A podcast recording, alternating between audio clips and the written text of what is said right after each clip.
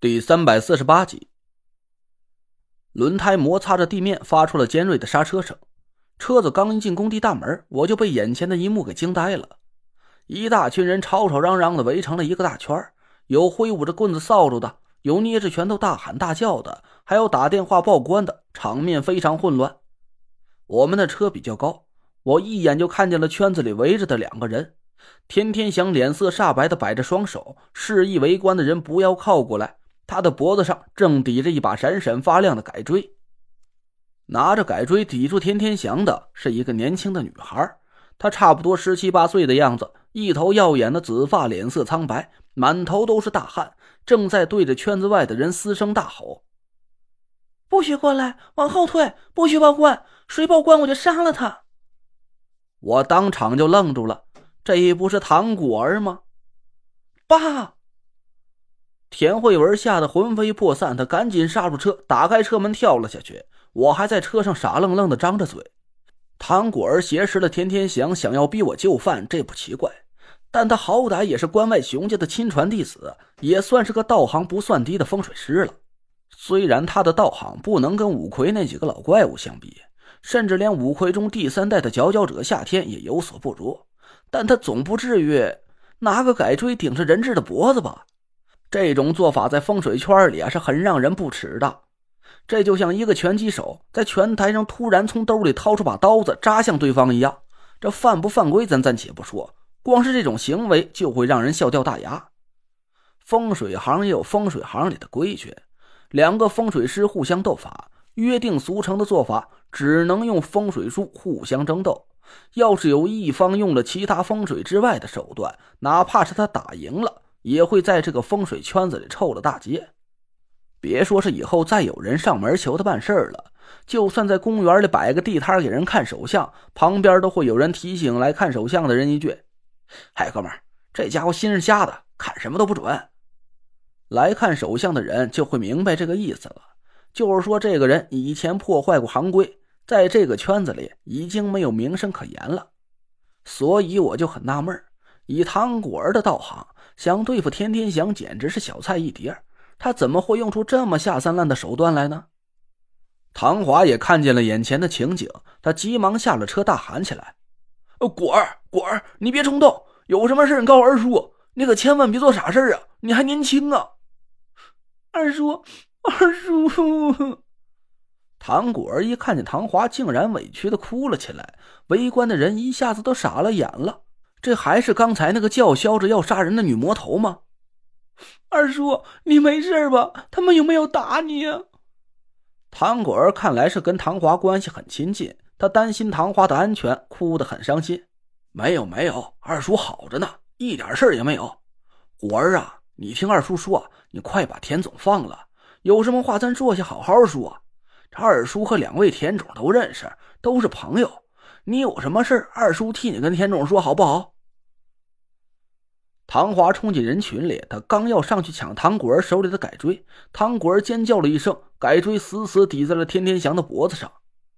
周围的人群一起大叫起来，天天祥被吓得差点尿了裤子，赶紧一个劲儿的朝唐华摆手：“谭总，你别过来，别过来，这丫头疯了，你可千万别刺激她。”二叔，你别过来！我要让陈雷瑞死！我要让他死！是他把我毁了，把我全家都毁了！他该死！唐果儿歇斯底里的大吼了起来。我哭笑不得，这话说的我真把他怎么着了似的。其实我也有点疑惑，我是怎么毁了他，又毁了他全家的？唐华呆在原地不敢动了。我们几个人也走进了人群。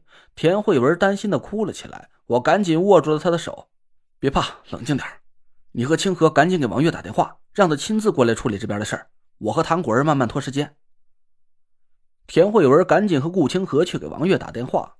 唐果儿一眼就看见了我，朝我尖声大叫了起来：“你、你、你没死！算你命大！我总有一天会弄死你，给我老还有我舅爷报仇！”啊！我本来还想着怎么劝劝唐果儿，先把田天祥给放了，结果我一听他这话。顿时就傻在那里。哎，不是，几个意思？你老，你舅爷？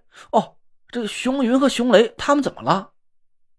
你还有脸说？都是你，都是你！唐果儿张着嘴大哭了起来：“是你害死了他们，那是你！”我让他给闹腾的直接无语了。我听他这意思，好像熊云和熊雷都死了，这他妈和我有什么关系啊？我虽然很想把那两个老东西弄死，可我没这么大本事呀。哎，不是，你等等，你的意思是他俩死了是吧？你把这笔账赖到我头上了，所以来搞我老丈人。我瞪大眼看着唐果儿，他哭的上气不接下气，手里的改锥早就握不住了。天天想赶紧趁机摆脱他的控制，连滚带爬的朝我跑了过来。我赶紧闪身把他挡在身后，生怕唐果儿突然暴走。可唐果儿却一心沉醉在大哭中，根本就没管天天想。